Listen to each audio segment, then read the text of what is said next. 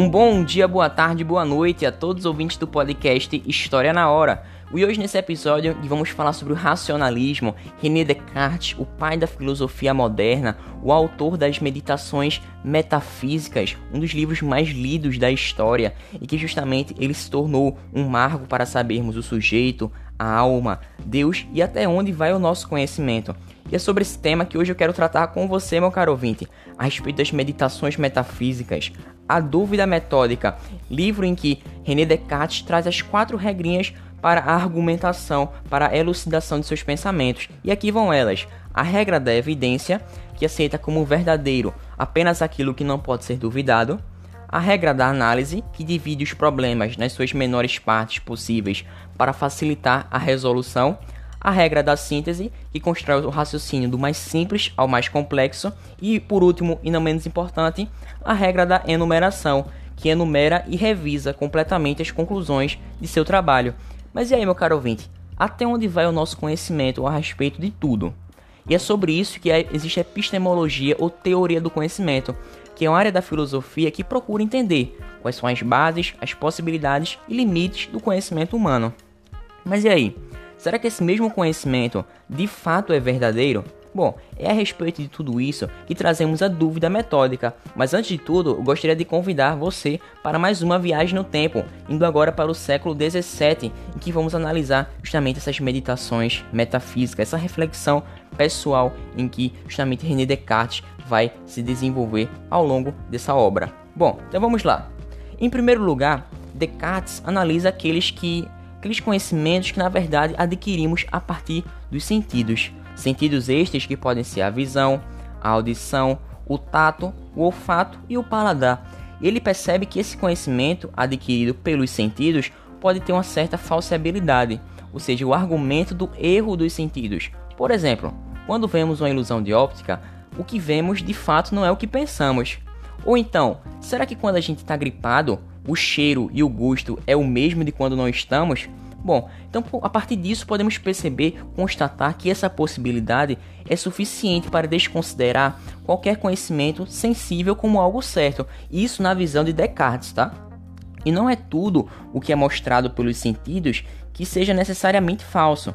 Trata-se assim de seguir um critério definido por Descartes, ou seja, se é possível duvidar de algo, então isso não serve como fundamento, sendo assim o argumento do erro dos sentidos. Bom, por outro lado, quando estamos sonhando, muitas vezes temos a convicção de que de fato estamos acordados e vivendo uma realidade. Então, o que garante que eu agora, com a mesma convicção, não esteja dormindo ou sonhando?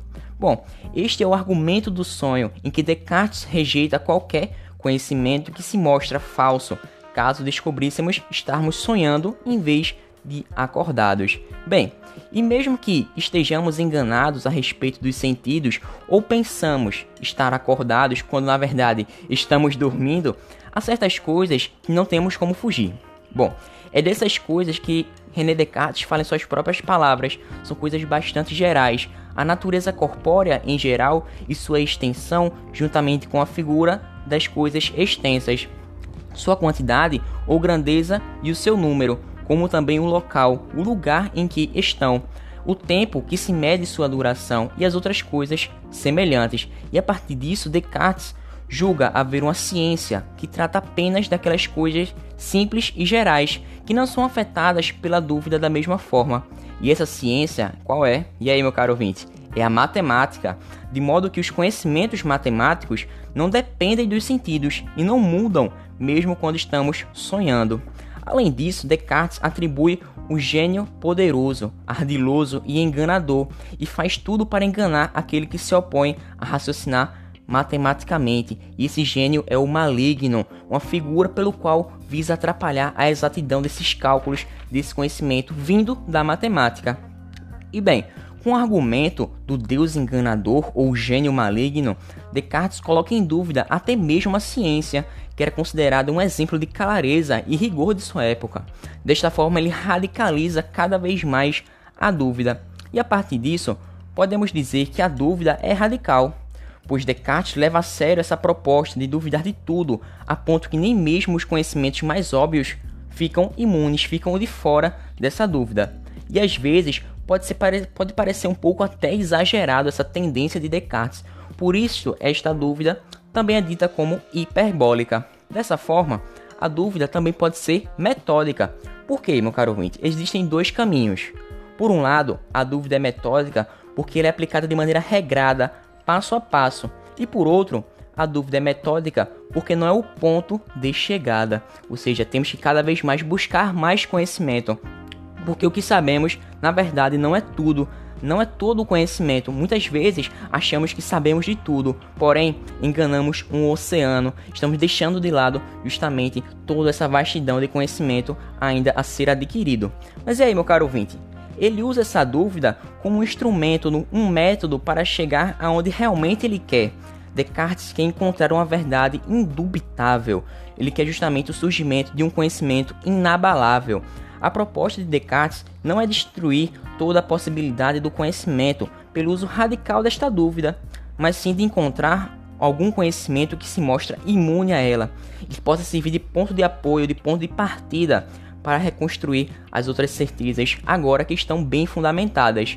E a partir disso que chegamos na sua frase cogito ergo sum, ou seja, penso, logo existo, em que a dúvida gera essa reflexão e esse pensamento e tem uma tal importância que está associado à existência humana, pelo fato de que duvidar já é pensar, e se eu penso, eu garanto a minha existência, eu sou um ser crítico e racional.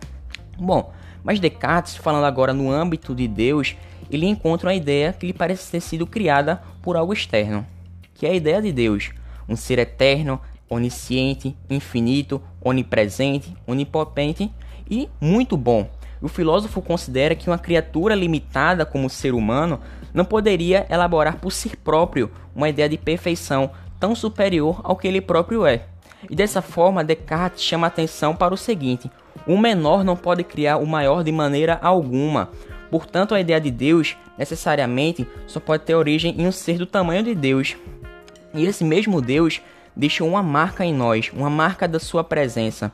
E se Deus é a maior perfeição possível, então ele de fato precisa existir, pois se ele não existisse, não seria a maior perfeição possível. E é a partir desse ponto que Descartes consegue defender, por exemplo, que se Deus existe e é bom, ele não deixaria que nós fôssemos enganados por um gênio maligno, que eu acabei de falar, que atrapalha essa exatidão dos cálculos matemáticos, que nos deixa em dúvida, né? E que justamente esse Deus gostaria que tenhamos esse final feliz, já que ele é muito bom. Ele gosta justamente de não sermos enganados, mas que a gente compreenda a verdade. Mas e aí? Por que Descartes é um filósofo racionalista? Eu chego a essa pergunta, meu caro ouvinte, que eu quero falar no próximo podcast, mas eu quero dar uma, uma pitadinha para você saber justamente o que será o próximo assunto, já que o racionalismo é o nome dado uma teoria epistemológica, justamente atribuída aos filósofos modernos, segundo o qual a razão e somente ela pode ser a fonte do conhecimento seguro e verdadeiro. E para Descartes, o racionalismo significa acertar, aceitar certas teses específicas e quais são essas teses? Bem, se você quer saber um pouco mais, eu te convido você para que ouça o nosso próximo podcast. E eu fico por aqui, te agradeço. Até uma próxima. Muito obrigado. Valeu. Falou.